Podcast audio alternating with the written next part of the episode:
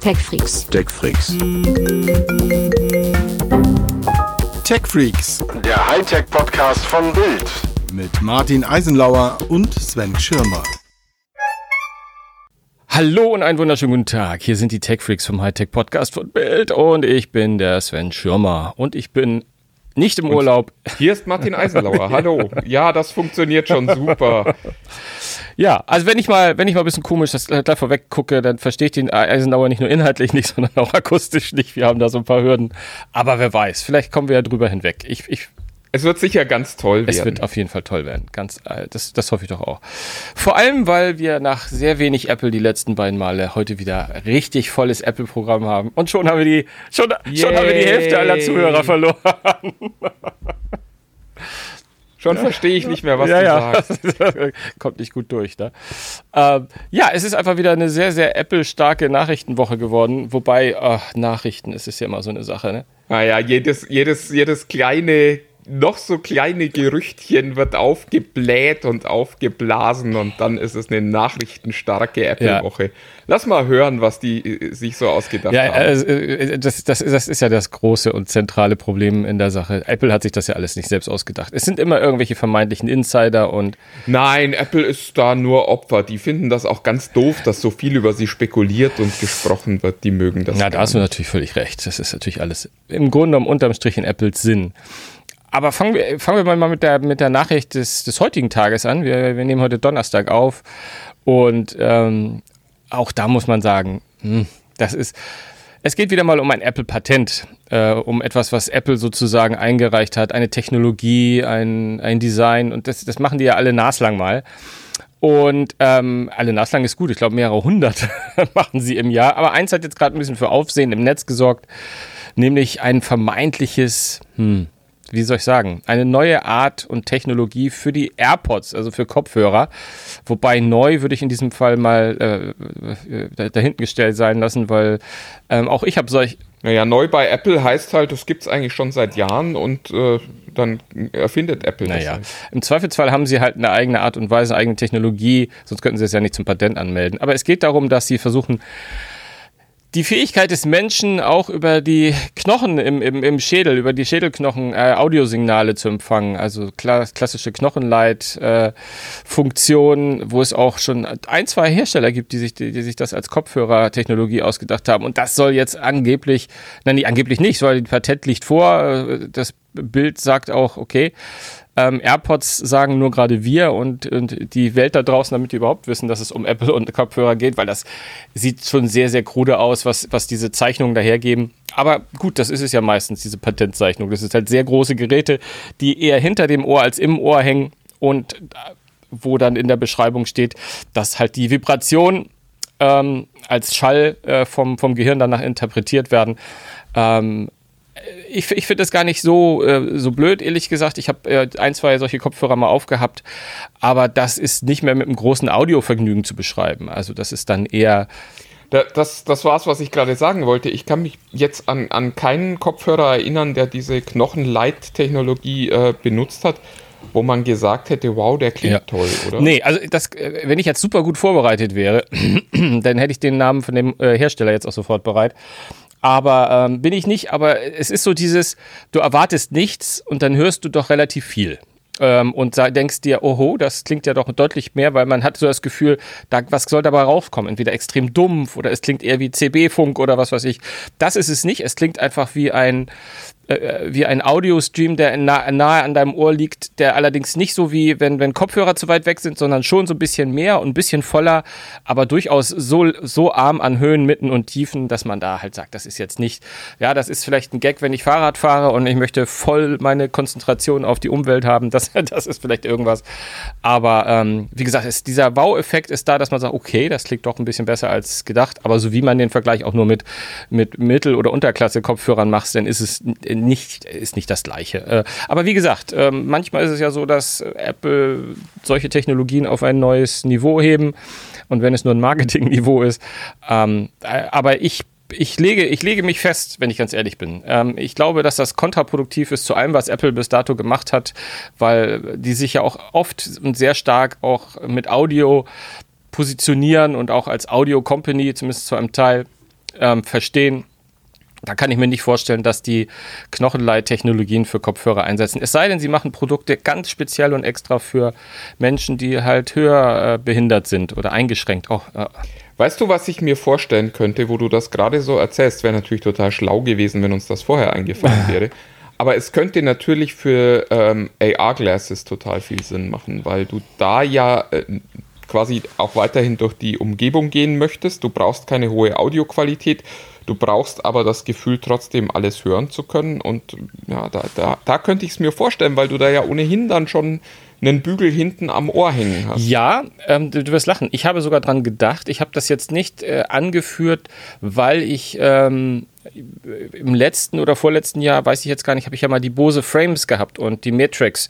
Das sind so mhm. Sonnenbrillen, die sozusagen auch äh, Audio, also Bluetooth-Kopfhörer sind, ähm, die aber nur über den Kopf, über den Hör, also die nur quasi, die nicht ins Ohr gehen, sondern einfach nur im Bügel ihre, ihre Lautsprecher haben, die aber äh, ungefähr einen ähnlichen Klang haben, muss ich sagen, in der Tat. Also es ist nicht so voll und nicht, und nicht so tief und nicht so, nicht so dynamisch, aber etwas, wo du aufsetzt und sagst, oha, das ist ja, kann man ja doch hören. Und ich glaube, das wäre eher sowas. Und das ist klassische Audio. Da haben die nichts mit Knochenleittechnik oder so gemacht. Und ich würde mir vorstellen, dass sollte es sowas geben in einem RR-Set von Apple, dass es dann eher klassisches Audio so ist, wie Bose das eingesetzt hat.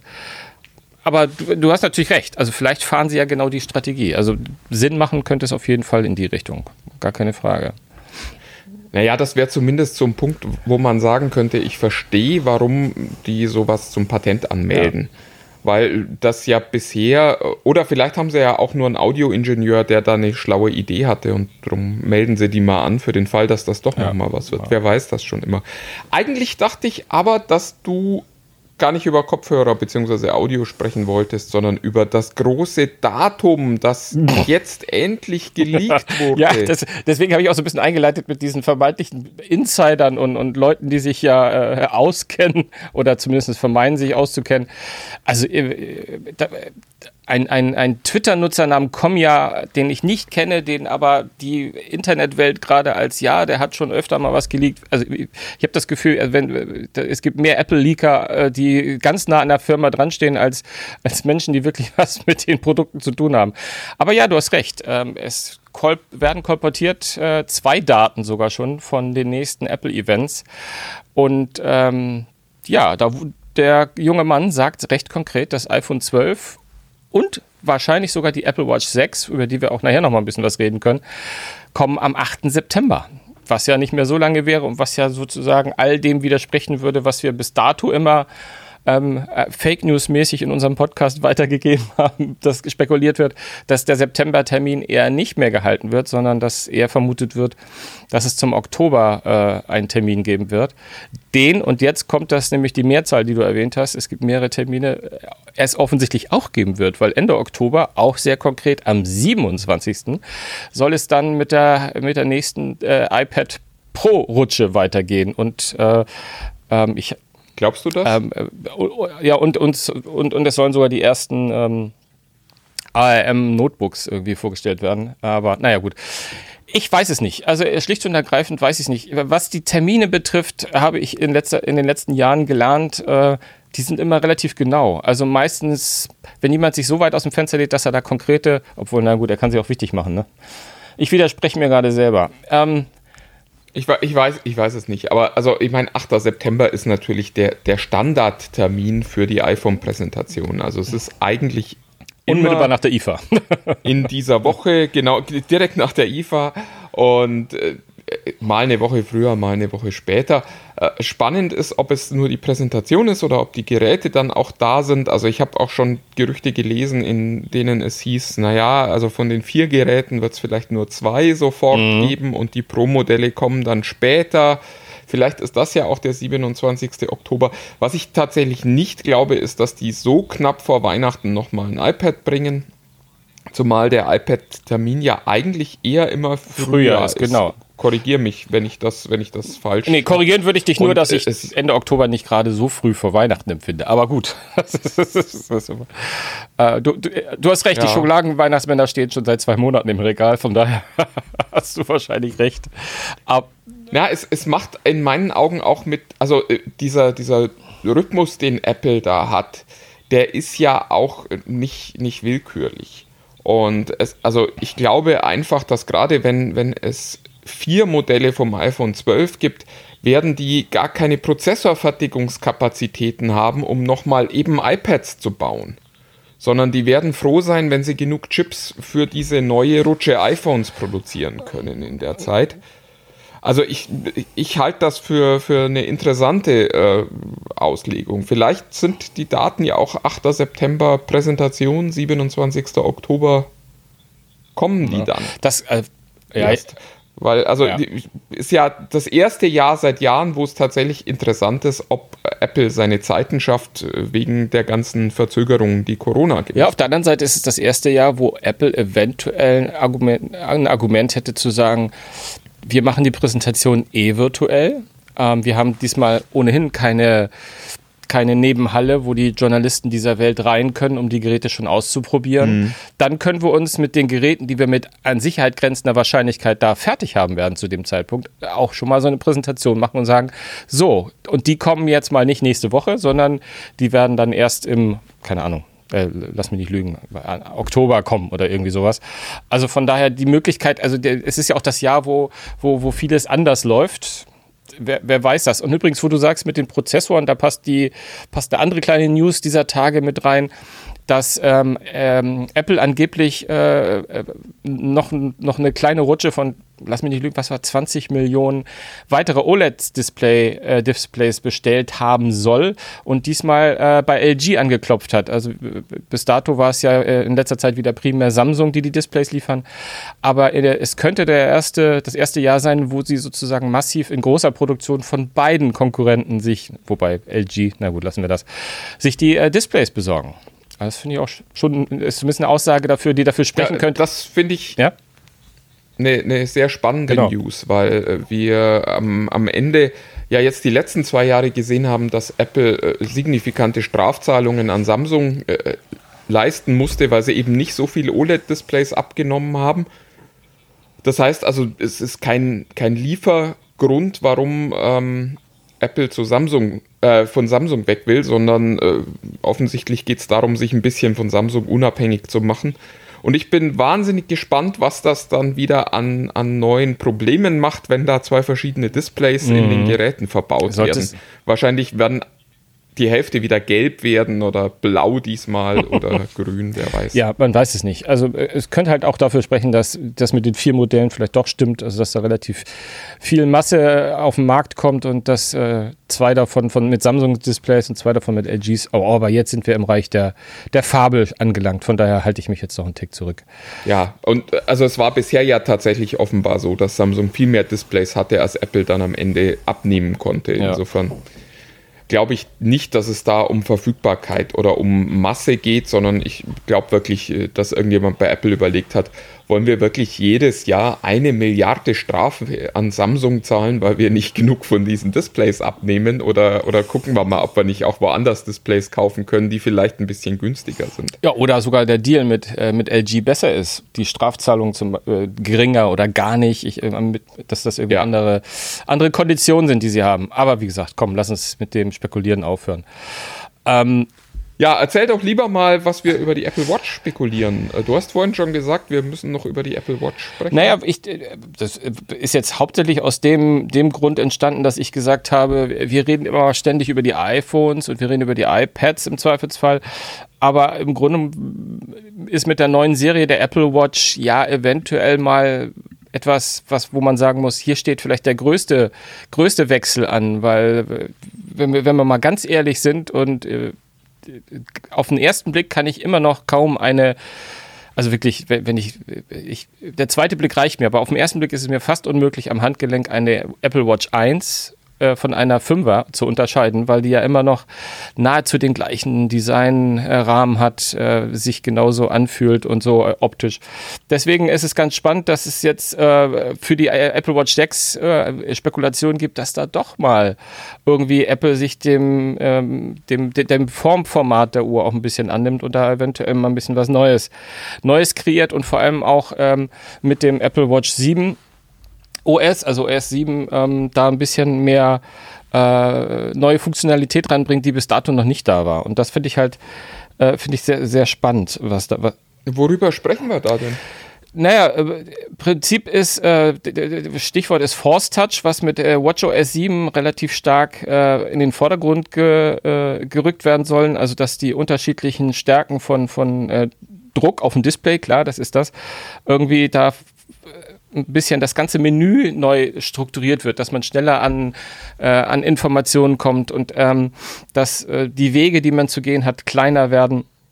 Und vor allem, dass äh, im Bereich des äh, äh, Kontext, das hört sich mal so an, so kontextsensitiven Inhaltes äh, sozusagen, dass du da, wo du gerade bist, immer die Inhalte präsentiert bekommst, die da Sinn machen.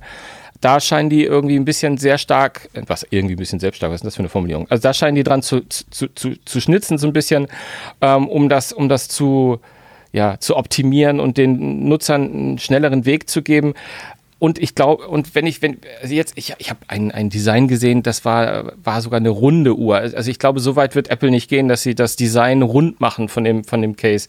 Aber ich habe ähm, neulich äh, eins gesehen, was, ja, war auch ein Designstudio, aber die fand ich relativ äh, sehr, sehr nah, weil da war, wurde die Uhr so äh, deutlich flacher. Wir reden hier fast um, um, das, um, um die Hälfte. Also ganz, ganz schmal. Ähm, und äh, da wurden auch sozusagen die, die, die Krone war keine Krone mehr, sondern nur noch eine rein digitale Krone. Also da waren so ganz viele Dinge, die, äh, die, die von der Optik äh, sofort sehen lassen, das ist eine neue Uhr. Das ist ein komplett neuer Ansatz. Ich meine, Force Touch wäre natürlich ein, ein, Drama, weil das ist ja eine Technologie, mit der Apple äh, ja beim iPhone eigentlich gescheitert ist. Also den Versuch, da dieses, diese zusätzliche Bedienungsebene einzu äh, den haben sie dann ja wieder zurückgenommen. Und den jetzt auf die Watch zu bringen, das fände ich schon, äh, das, also das entbehrt nicht einer gewissen Ironie. Oh nee, ist, oh, da, da, äh, da miss, missverstehst du mich. Äh, das ist jetzt dem geschuldet, dass du, glaube ich, ähm, mit einer Apple Watch noch nicht so viel zu tun hast. Also Force Touch ist schon immer auf der Apple Watch gewesen. Es geht äh, aus. Ja, ja, aber das jetzt da zu forcieren, ja. wo man wo es auf dem Handy nicht hingekriegt hat finde ich eine ne interessante Strategie. Ja, es, es geht, es, es, es liegt ein Fokus darauf, dass man auch versuchen soll, die, ähm, die Developer so ein bisschen dazu zu bringen. Also dass der Rahmen, den die Developer haben, um mit dem Face Touch, äh, Force Touch zu operieren, ein bisschen enger äh, geschnallt wird, dass auf über, über die Apps auf der Watch hinaus die Funktionalitäten sehr, sehr, sehr, sehr ähnlich sind. Und sich die ich bin wahnsinnig gespannt. Charmant gelogen. Naja, gut, wir müssen nicht lange reden. Ähm, was, was sehr stark wahrscheinlich damit reinspielen wird bei der Apple Watch 6 ist, nach, ist, ist zudem, dass der Health-Aspekt natürlich nochmal hochgeschraubt wird, wo wir dann nach ähm, Sturzerkennung, äh, EKG werden wir dann natürlich demnächst auch den äh, Blutsauerstoff haben, der gemesst, gemessen werden kann. Das ist äh, ganz weit oben auf der Liste. Ähm, wobei ich als jemand, der ganz, ganz viele äh, Sportuhren äh, in der Verkostung oft hat, sagt, ich bin offensichtlich, ich bin aber nicht Sportler genug, äh, um wirklich einen Nutzen daraus zu ziehen. Allerdings, äh, wer also ich habe auch noch keine sinnvolle Anwendung von, von einem Blutsauerstoffsensor äh, gefunden. Zumal da die Experten ja auch alle sagen, dass das, was da so passiert, auch nicht so richtig präzise ist. Das weiß ich eben nicht. Also die, äh, gesprochen wird ja immer irgendwie, dass, äh, dass es eine 80-prozentige Sicherheit bei solchen also bei solchen Wearables geben kann, was den Blutsauerstoff betrifft. Ähm, und es äh, lässt halt ähm, Rückschlüsse zu auf, auf, auf Krankheiten offensichtlich. Also wenn da, also es soll so integriert werden, ähnlich wie das mit dem, mit dem Puls ist, dass du sozusagen eine ja, was ist jetzt das deutsche Wort für Notification? Eine, eine Meldung bekommst, wenn, wenn da die Werte deutlich unter 80 Prozent sinken, ähm, wobei 80 Prozent Blutsauerstoff ist wirklich schon sehr, sehr dramatisch. Ich glaube, zwischen 5 und. Ja, aber ehrlich gesagt, genau. Also, das, das, du kriegst dann die Nachricht, wenn du japsend auf dem Boden liegst. Ja. Ja, ja, ja, das weiß ich gar nicht so. Nee, das, das ist gar nicht so. Ich glaube, du kannst doch relativ stehen. relativ lange sogar. Also gut. Sehr beruhigend. Ja gut, das ist, ist ja mit dem Puls nicht anders. Also da ist es ja auch so, dass wenn, wenn der schon so lange so hoch ist oder un, ungewöhnlich hoch ist, äh, das ist halt äh, im, immer die Geschichte. Klar, äh, dann, um mal weiterzugehen, das Schlaftracking soll äh, ebenfalls äh, natürlich nativ auf der Uhr stattfinden und damit äh, offensichtlich ein Bedürfnis stillen, was die meisten nicht wie ich durch eine App gestillt bekommen haben, sondern sie wollten es gleich in die Uhr integriert haben. Ist ein Feature, das für mich nicht so vordergründig ist, vor allem bei einem Gerät, das ich ähm, vornehmlich nachts zum Aufladen auf der Station habe, damit es am nächsten Tag. Aber das, heißt, die, die Apple Watch wird dann all das können, was äh, auch schon heute so ein 60 Euro Fitness-Tracker vom Chinesen kann. Genau. Aber natürlich Das ist ja viel toll. besser, viel besser, viel genauer. Und es, ich, ich schwöre dir, bei der Präsentation werden dann auch Chefärzte von irgendwelchen Krankenhäusern da sein und sagen, das ist total super. Ja, und das wird wahrscheinlich die beste Watch sein, die sie jemals gebaut haben. Auch das sollten wir nicht vergessen an dieser Stelle. Das wird sie auch. Da bin ich ganz sicher. Also ich freue mich. Ne, komm, lass es, lass es Apple. Also übrigens, ach so, ja, stopp. Natürlich das Wichtigste vielleicht, weil ich das im Nebensatz eben gerade so mit dem Nachtsladen aufgebracht habe. Ähm, der Akku soll äh, wohl offensichtlich äh, so einen Push bekommen. Ich, äh, ich befürchte, dann wird sie nicht dünner, aber ähm, es soll ein stärkerer. ist aber eben genau die, die Kombination aus dünner und stärkerer Akku Es ist ja unwahrscheinlich. nicht besonders glaubwürdig Ja, ja, jetzt so. ja, ja, ganz genau. Glaubwürdig ist nämlich auch die Frage bei der nächsten News, die ich mit dir nochmal besprech besprechen wollte. Oh, King, King of Überleitung. wahr? Haben wir schon lange nicht mehr gehabt. Samsung soll angeblich äh, im Zuge des bevorstehenden Launches von S21, also vom neuen Galaxy, ähm, oder andersrum, nicht Samsung, sondern Google ähm, soll sich mit Sam Wobei bevorstehend ist ja auch wieder im, im äh, Februar, März oder so, ist ja immer Galaxy-Zeit. Das ja, so. das, das, das stimmt, das stimmt. Das stimmt. Obwohl, nein, haben sie nicht immer rund um die, rund um die IFA gibt es ja auch manchmal noch einen Nach, Nachschlag. Also es gibt ja nicht nur das, das Haupt-Galaxy, Note. das Note ja noch.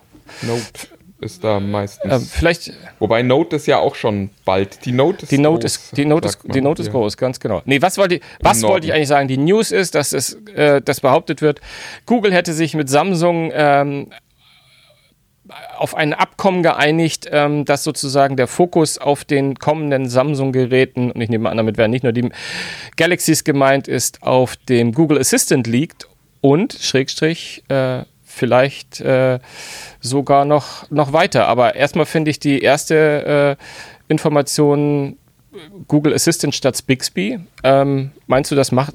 Ja, bye bye Bixby, ganz, ganz ehrlich. äh, Also es, es konnte ja nicht ewig gut gehen. Wenn, wenn wir uns überlegen, die Idee zu Bixby ist, glaube ich, inzwischen fünf, sechs, sieben Jahre alt. Ähm, so richtig gut funktioniert hat er eigentlich nie.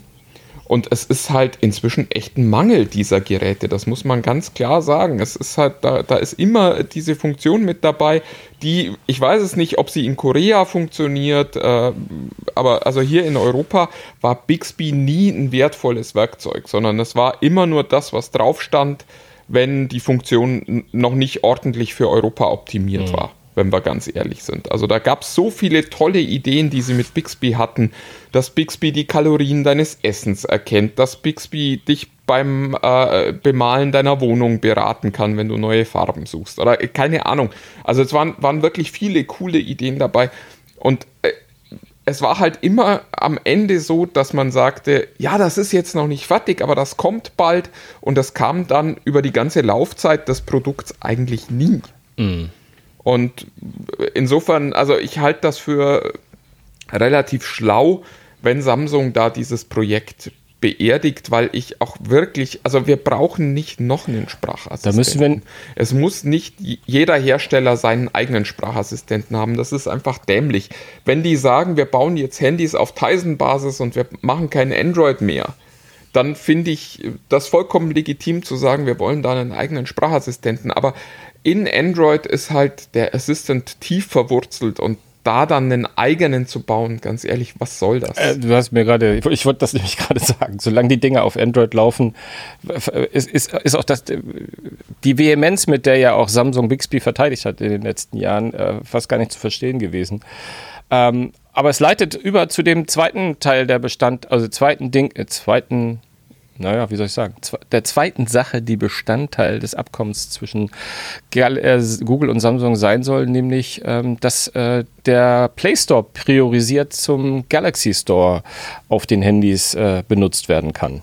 Ähm, etwas, wo ich sagen muss, das kann ich mir sehr, sehr gut vorstellen. Also ich, ich habe lange kein Galaxy äh, mehr in der Hand gehabt und war dementsprechend auch nicht äh, dort im App Store von Samsung zu Hause, aber ich wenn ich so sehe, die, wie schwer sich auch Huawei tut, seinen eigenen Store mit guten Sachen zu füllen und äh, so träge wie das ist, ich glaube, es macht genauso gleiche, die gleiche Argumentation für den Play Store, oder? Also auf dem Google, auf dem Android. Ja, ich, ja, ich glaube, ich glaube, was wir da gerade sehen, ist, dass äh, sich die ganzen Spieler für, für diesen, diesen anstehenden App-Krieg in äh, Position bringen. Mhm.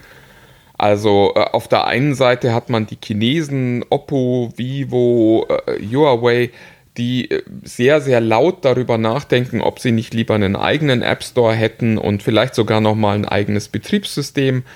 Ja, und auf der anderen Seite scheint Google jetzt äh, seine, seine Gefolgsleute zu sammeln und da ist Samsung natürlich der wichtigste Spieler, um sie fester auf den Play Store einzuschwören. Also das da, da ist, glaube ich, die nächste große Konfliktlinie im Handymarkt ist gar nicht mehr Apple äh, versus Google, sondern es ist, glaube ich, Google versus seine eigenen äh, bisherigen Partner. Und ich, also für mich hört sich das so an, als, als hätte Google jetzt auf jeden Fall mal sichergestellt, dass Apple äh, Oh, dass Samsung an Bord bleibt. Wie komme ich jetzt auf Apple hier? Ich, ich habe hier diese Notizen für die, für die Show äh, vor mir und da steht Apple, Apple, Apple, Apple, Apple, Apple, weil der Kollege ja, ja, Schirmer ja, hier irgendwie. Ja, ja, ja, ja, ja, Komm. Und ja, also auf jeden Fall, ich, glaub, ich glaube, Google sammelt da seine Verbündeten um sich und Samsung ist da erstmal der wichtigste. Ja. Und äh, Samsung muss quasi äh, fest an Google gebunden werden, damit da nicht auf einmal dann alles wegbricht. Also man stelle sich vor, dass da die Chinesen gemeinsame Sache machen und dann vielleicht Samsung noch sagt, ach Mensch, das Ökosystem finden wir eigentlich spannend, was ihr da gerade baut weil wir uns damit von Google ein bisschen unabhängiger machen. Da machen wir auch mit. Und ich, also ich könnte mir gut vorstellen, dass diese Initiative gar nicht so sehr von Samsung ausging, sondern mehr von Google ausging und dass es da hinter den Kulissen große Zugeständnisse von Google an Samsung gab. Das heißt also, Google und Samsung bringen sich in Stellung für den App-Krieg, den du gerade äh, äh, aus. Äh, naja, das wird über, über kurz oder lang wird das passieren. Äh, Huawei gibt sich wahnsinnige Mühe, seinen App Store äh, in Stellung zu bringen und die Unterschiede sind jetzt ein Jahr nachdem dieser Wahnsinn begonnen hat, gar nicht mehr so groß, wie sie am Anfang waren. Also am Anfang war es ja so, dass man den Leuten eigentlich sagen musste, hey, ihr, ihr könnt kein Huawei-Handy kaufen. Inzwischen haben die gut aufgeholt und das sind wirklich nur noch einige, äh, ja, ich will jetzt noch nicht sagen Kleinigkeiten, das sind schon noch ernste Hürden, über die wir sprechen.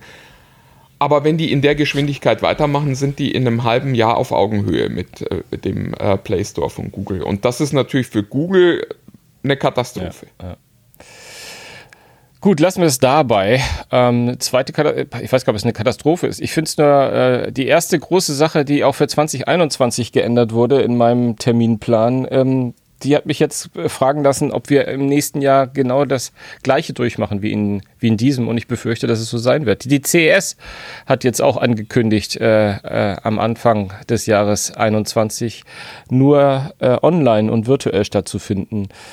Hast du eine Meinung dazu? Bleibst, meinst du, dass äh, eigentlich äh, können wir da kaum was zu sagen, weil wir wissen nicht, wie die Welt sich weiterdrehen wird, Corona-mäßig, ne? Ja, wobei, also ich glaube, man, man muss schon auch sehen, dass das eine Funktion äh, der Entwicklung in den USA mhm. ist und, und nicht der globalen Entwicklung. Also die Amerikaner haben äh, Stand heute, also Ende Juli, einfach das Virus noch nicht im Griff. Mhm. Und da dann zu sagen, okay, wir machen in einem, äh, ja, inzwischen ja nur noch halben Jahr eine große Publikumsmesse, wo viele Menschen hingehen werden, das äh, halte ich auch für schwierig.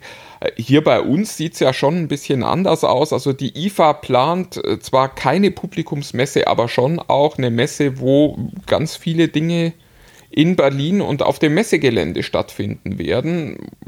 Logischerweise unter den Hygienevorschriften, die ja momentan für alle Veranstaltungen gelten.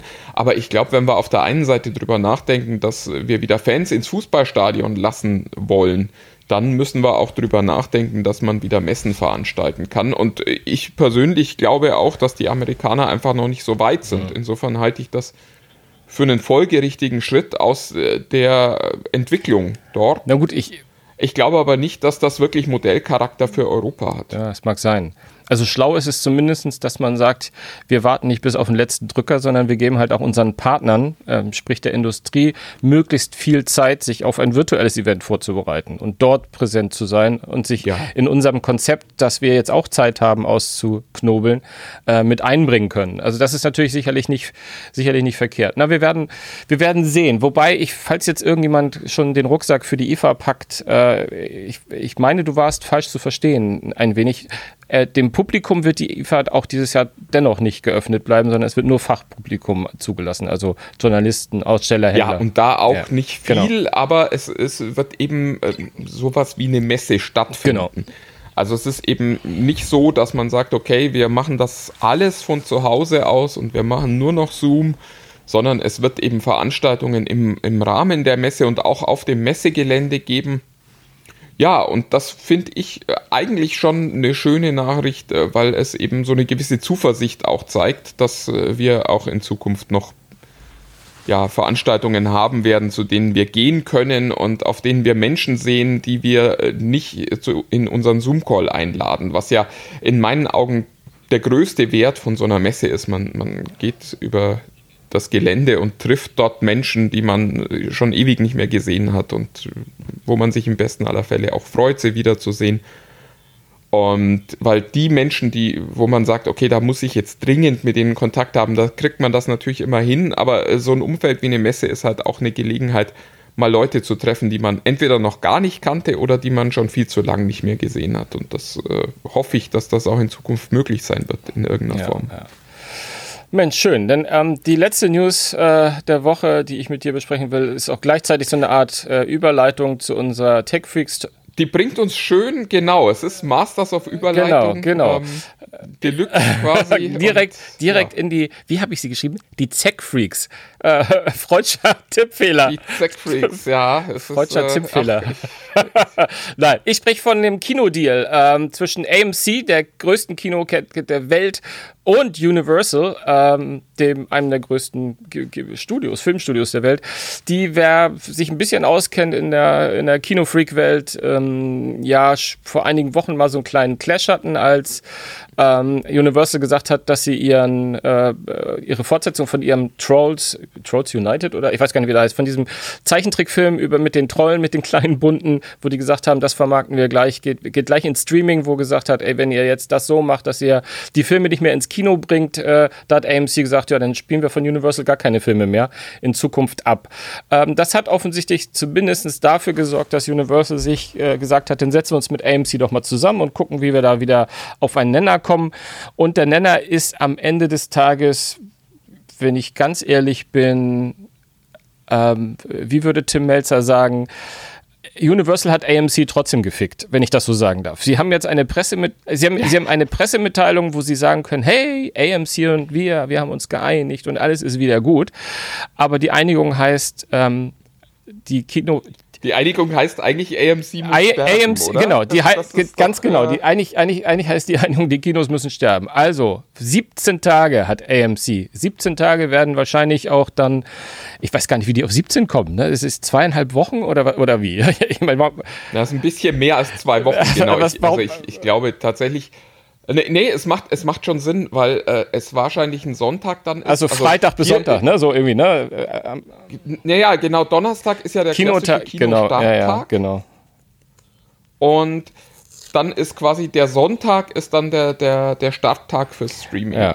Zwei Wochen ja, ja. drauf, also zweieinhalb Wochen drauf, wenn man genau mitzählt. Also wer jetzt nicht aufgepasst Aber, hat, ich spreche also, es nochmal aus. Also 17 Tage lang dürfen die Filme im Kino laufen und ab dann oder ab Tag 18 darf es dann in die, in die Streaming-Ausverwertung gehen.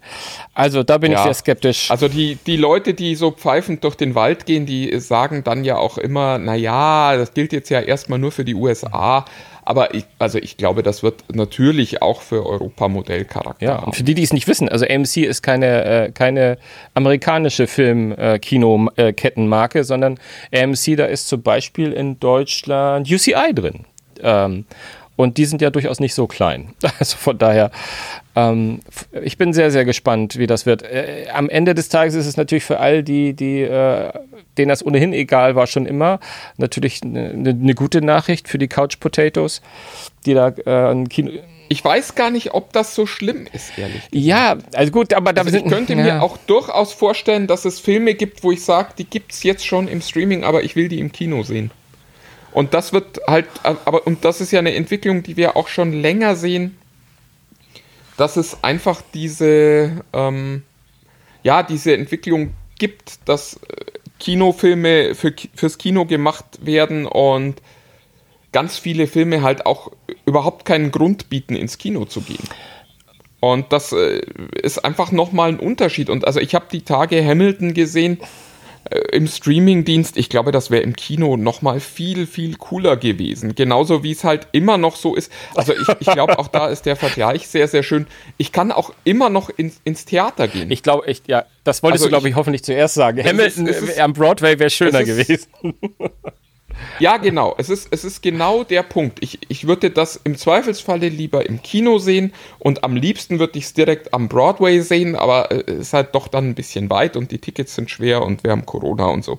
Und äh, ich glaube, dass es trotzdem weiterhin eben diesen Markt Kino gibt, nur es werden halt nicht mehr so viele Filme sein, aber hoffentlich, und das ist ja meine Hoffnung an der Stelle, werden das dann Filme sein, die nochmal ein gutes Stück schöner fürs Kino auch optimiert sind. Also wo es wirklich Sinn macht, diese große Leinwand zu haben, die tolle Soundanlage und all diese Dinge, die man zu Hause halt doch nicht so richtig hinkriegt, wenn wir ehrlich ja. sind. Oder nur mit sehr großem Aufwand. Ja, ja, ja, ja absolut. Äh, äh ja, und damit wären wir eigentlich bei der Zack Freaks äh, Der Zack Freaks Toplist, ja. Da habe ich in unserer Liste genau, hier. Die Liste habe ich ein bisschen ausgegeben. Ich weiß auch nicht, was mich da geritten hat, aber irgendwie hatte ich da neulich gerade mal so eine Playlist, genau, eine Playlist bei Spotify entdeckt mit irgendwie äh, Musik aus Kinofilmen und habe dann gemerkt, dass das alles auch riesengroße Singles waren. Und deswegen habe ich gedacht, vielleicht frage ich dem Herrn Eisenlauer doch mal, ob wir nicht mal eine, eine Fünferliste machen wollen mit den schönsten äh, Hits, die aber auch, das war die einzige Bedingung, die extra für einen Film geschrieben wurden. Also ähm, da würden einige Boah, ich, ich weiß gar nicht, ob ich das einhalten kann. Und äh, also wir mussten dann ja auch schon wieder einschränken, weil ich dann gesagt habe, was ist denn mit diesen ganzen Disney-Filmen? Und was ist eben mit Musicals, um, um zu zeigen, wie toll die Überleitung auch äh, hier an dieser Stelle funktioniert. Und wir haben jetzt uns, glaube ich, bewusst dafür entschieden zu sagen, wir nehmen keine Disney-Filme mit rein, sonst wäre zumindest meine Liste eine ganz andere.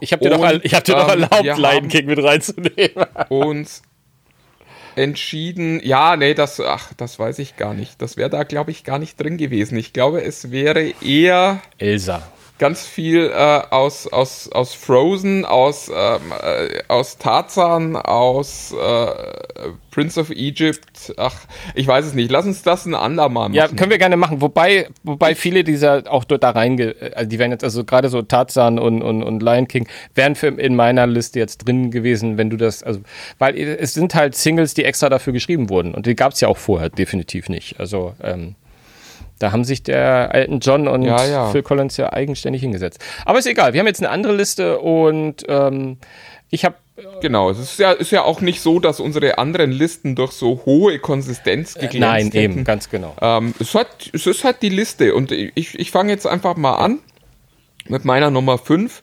Ähm, Live and Let Die ist, äh, ja, ich weiß gar nicht, ob das extra für einen Film geschrieben wurde oder einfach auch schon. Nein, nein, das war, äh, das haben äh, McCartney, ich würde sagen, und die Wings, aber ich glaube, die haben wenig mitgeschrieben bei dem Song. Äh, das Oh Gott, weiß ich ehrlich gesagt gar nicht. Aber nein, das ist extra für, für den Bond-Film gemacht ähm, äh, und äh, ein Höllensong. Und ich, äh, da ich das bei dir schon gesehen habe, habe ich es wieder rausgenommen und mir schnell einen, einen anderen Song rein in meine Liste. Ja, ich, ich sehe gerade schon deine Alternative und ich muss sagen, da, äh, da muss ich Einspruch erheben. Aber egal, das machen wir gleich. Also bei, bei McCartney, das kann ich nicht. Also äh, Live and Let Die und ich glaube, wir haben ja auch schon mal die Liste der, unserer Favorite Bond-Songs gemacht, äh, ganz weit oben. Also es ist, wenn nicht sogar, es, ist der ja. Song schlicht und ergreifend.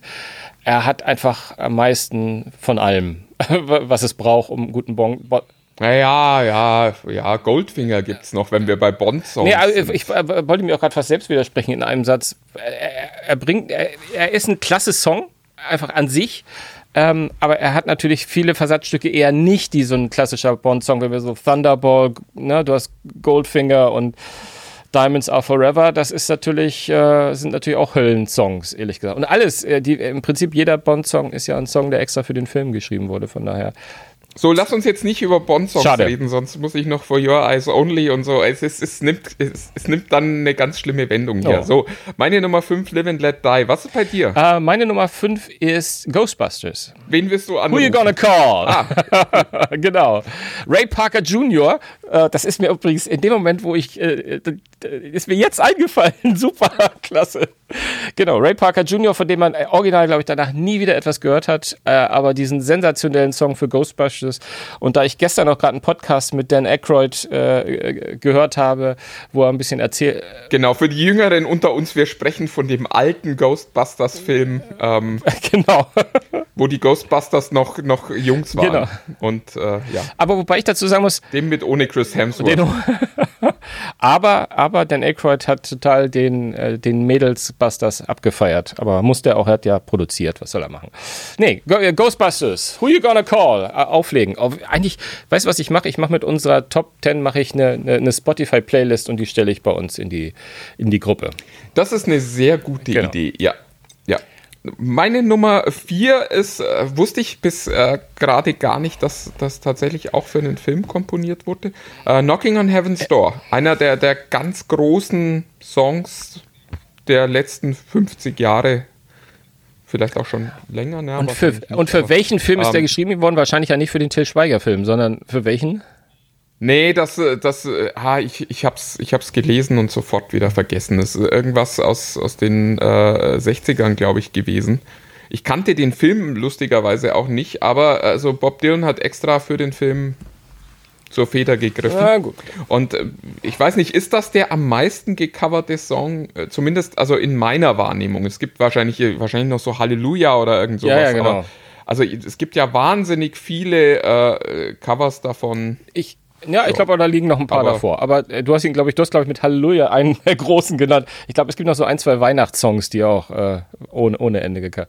Ach ja, gut, aber das gilt ja nicht. Das ist ja, das ist ja nun, also die laufen ja da außer Konkurrenz. Genau, genau. Ähm, äh, mein nächstes. Wobei Ja? übrigens auch 90% der Weihnachtssongs, habe ich in der Recherche gelernt, sind für Filme geschrieben worden. Also äh, ganz, ganz viele äh, Weihnachtssongs, die, die wir so für, für klassische Weihnachtslieder halten, äh, sind auch für, für alte Filme geschrieben Klar, worden. Bing Crosby Also und Co., ne? Größtenteils gar nicht kannte, ja, genau. Das, ja. das glaube ich. Das, Aber äh, das nur das, am das Rande. nur am Rande, genau. Du weißt aber, Last Christmas war eigentlich ein Ostersong. Aber lassen wir das. ähm, mein nächster Song ist ähm, äh, viel zu niedrig, deswegen, ich habe keine Reihenfolge. Ich, ich nehme einfach den, der da steht. Es ist Purple Rain aus dem gleichnamigen Film von Purple Rain. Das der, die erste und Gott sei Dank eine der wenigen Auftritte als Schauspieler von, von Prince waren.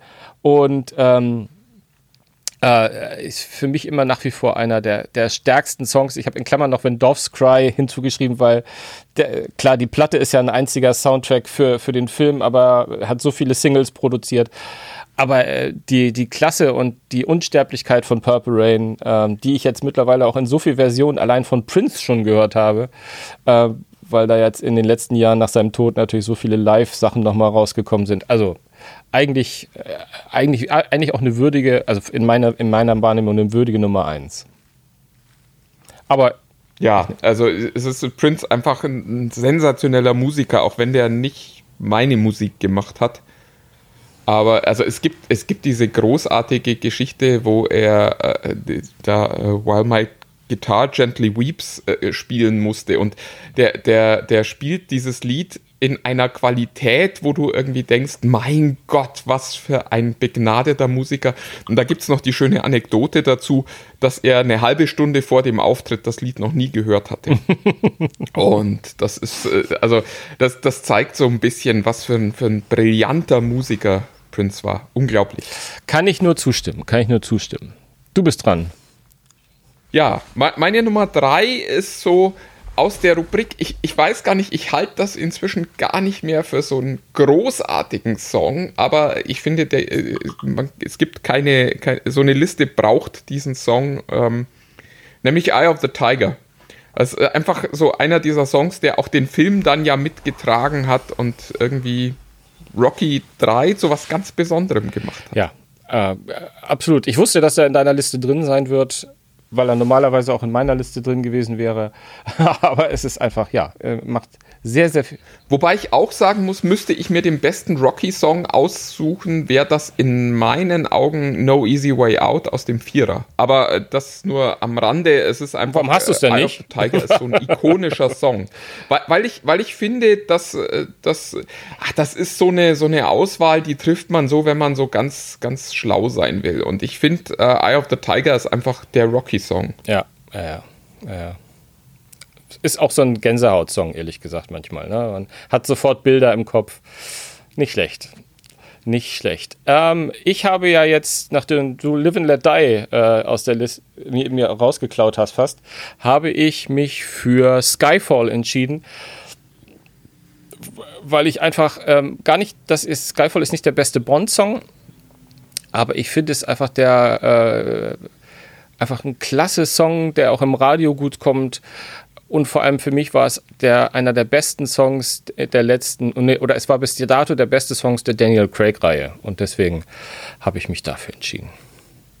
Adele macht das ja, super. Ja, ich finde ja, dass das, äh, dass das, äh, genau, dass Adele macht das super und das ist halt überhaupt kein Bond-Song. Also, das verstehe also das, das ich, passt überhaupt nicht zu den, zu den Bonds. Nee, da, ich, da, ich, ich, da, du hast überhaupt keine Ahnung von, von Musik, würde ich sagen. Weil es ist ja. genau das, was ich ja. meinen würde, dass es genau das ist. Es ist einfach ein würdiger Bond-Song.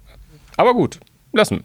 Gehe ich zu meiner. Nee, ach, dieses, dieses, äh, dieses. Äh, e-, egal. Äh, wir gehen zu meiner Nummer zwei. Ähm, auch äh, Musik, die eigentlich nicht so richtig in, in meinem Musikgenre steckt die aber lustigerweise auch dazu geführt hat, dass ich, dass ich alles von dem gehört habe und äh, auch ganz, ganz vieles davon ziemlich cool finde, ähm, von Eminem Lose Yourself. Das ist äh, so tolles Intro zu einem Film. Ähm, Wahnsinn. Weil es eben auch so tief verwurzelt ist. Das wird auch gleich meine Nummer 1 sein ähm, in diesem Film. Und wer Eight Mile gesehen hat, muss Lose Yourself lieben und andersrum glaube ich auch. Ja, kann ich dir nur zustimmen. Hatte ich auch schon unterm Finger. Ähm, mein nächster, hätte ich schwören können, stand bei dir auch drin. Ähm, ich, ich, ja, ich habe ihn, hab ihn rausgenommen, als ich gesehen habe, dass du ihn äh, drin hast, weil äh, es einfach ein wahnsinnig toller Song ist und der auch bei mir auf der Liste war, weil ich finde, dass er mit dabei sein muss. Aber ich würde ihn jetzt nicht zu meinen Lieblingssongs zählen. Ja. Also ich, ich finde einfach, gehört da rein. Das ist Streets of Philadelphia von Bruce Springsteen ähm, zum gleichnamigen Film Philadelphia mit Tom Hanks. Ich glaube, sowohl Hanks als auch der Song haben einen Oscar bekommen. Voll zu Recht in beiden Fällen. Ähm, einfach äh, die Interpretation, der Gesang. Äh, ist ein bisschen übrigens wie, wie Lose Yourself, finde ich. Ähm, wobei Lose Yourself noch unfassbar viel persönlicher natürlich ist, weil Eminem ja da äh, über sich selbst quasi singt. Ähm, aber Springsteen äh, schafft es, äh, in diesem Streets of Philadelphia einen Duktus reinzubringen, der für der für ihn äh, meiner Meinung nach neu ist und den er so in dem Sinne auch nie wieder, nie wieder getroffen hat. Ähm, das hat er schon, äh, das war in so einer Phase, wo er, glaube ich, auch ohne die E-Street Band ohnehin unterwegs war. Und da gibt es nicht so viele Songs, die so tief reingehen. Oder andersrum, nee, stimmt gar nicht. Im, Im, Gegenteil, da gibt es eher diese Songs, die sehr persönlich sind und wo er sehr, sehr persönlich singt und die weniger so einen Werf haben und eine Größe haben, aber die halt eine extreme Größe nach innen haben. Und das ist äh, Streets of Philadelphia. Sehr schön. Ja, meine Nummer eins äh, kommt von Queen, ist eigentlich, äh, da, da hätte es viele Optionen gegeben. Ich habe in einer frühen Version unserer Liste auch gesehen, dass du Flash drin Flash, hattest. Ah. Was auch, äh, was auch eigentlich in so eine Liste muss, ja. aber äh, ich habe mich dann, äh, war kurz davor, mich für Hammer to Fall äh, zu entscheiden, was auch ein ganz großer Song ist. Äh, habe mich am Ende dann aber doch für den Highlander-Song schlechthin äh, entschieden, Who Wants to Live Forever, weil ich, äh, also ich muss nur die, den Titel sehen Und äh, schon, schon sehe ich diese Kamerafahrt, wo, wo äh, McLeod da mit äh, seiner Frau in den Armen über die, über die Highlands. Berge der Highlands mhm. geht. Und äh, mein Gott, sofort Gänsehaut und äh, ja, es ist einfach ein ganz, ganz großer Song, der, äh, glaube ich, aus einem mittelmäßigen Film ein Klassiker gibt. Lustig, jetzt hast du es selbst gesagt, genau. Also eigentlich sagen wir, wir Freaks sind ja alle, dass wir sagen, ah, Highlander, das ist was, ne, toller Film. Am Ende des Tages war das äh, in der Tat ein mittelmäßiger Film, der einfach, äh, ja, also ich, ich, ich würde sagen, mit äh, A Kind of Magic, das ist ja so ein, so ein klassisches, äh, klassisches Album, was äh, was ähnlich wie Purple Rain und so. Äh, das ganze Album ist ja der Film, wenn man das so möchte. Und äh, damit hat auch ähm, Queen einiges wieder gut gemacht, was, was sie bei Flash eigentlich. Ich weiß nicht, wie der Auftrag war, aber ich habe, also, ich glaube, ich war von keinem Album so enttäuscht wie, wie von Flash von Queen, weil ich mir da gar keine Gedanken vorher gemacht habe. Ich habe das blind gekauft und dann besteht dieses Album wirklich eigentlich nur de facto aus diesem einen Song und dann nur noch und dann nur noch Atmosphäre und zum Schluss noch mal so ein Rausschmeiß-Song. Das war echt, äh, ich glaube, äh, es war echt die größte Enttäuschung. Ja, aber dafür gibt es halt auch a kind of magic. Da, dafür gibt es auch a kind of magic, genau. Äh, damit, es, damit es die Rechnung wieder, wieder vollkommen ähm, zugunsten von Queen ausgeglichen, finde ich. Absolut, absolut. Und wir lieben, lieben beide. Da ist ja auch noch Don't Lose Your Head drauf und so. Ach, äh, absolut, einfach, gar keine äh, Frage, gar keine Frage. Sensationell. Ganz, genau. Und ähm, der für mich vielleicht persönlichste Song in meiner Liste ist äh, Don't You Forget About Me von den Simple Minds vom Breakfast Club. Ähm, den Film habe ich im Übrigen nur einmal gesehen. Man möchte ja meinen, dass aus meiner Generation man das öfter gesehen hat. Gerade wenn man dann auch noch äh, die Band so abgefeiert hat, äh, war für mich der Startschuss. Der Film war für mich ganz klassisch, wirklich. Ich muss es zugeben. Ich habe vorher von Simple Minds nichts gehört.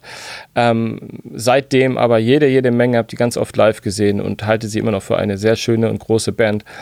Ähm, einfach ein Film, der dieses äh, der, der Film ist einfach auch klasse. Ich habe den nur einmal gesehen und habe so viele Szenen im Kopf. Ich glaube, es gibt wenige Filme, die ich so wenig gesehen habe, wo so viele Szenen so präsent im Kopf sind. Und die Szene zum Schluss, wo Don't You Forget About Me kommt, wo sie sich dann quasi ja nach ihrer, äh, ich weiß gar nicht, was sie da jetzt, Strafsitzen, Nachsitzen-Gruppe da äh, was sie da gemacht haben, das ist äh, toll. Und ich, einfach, wenn ich den Song höre und wenn der live gespielt wird, dann geht das Stadion steil. Und äh, ja, meine Nummer eins.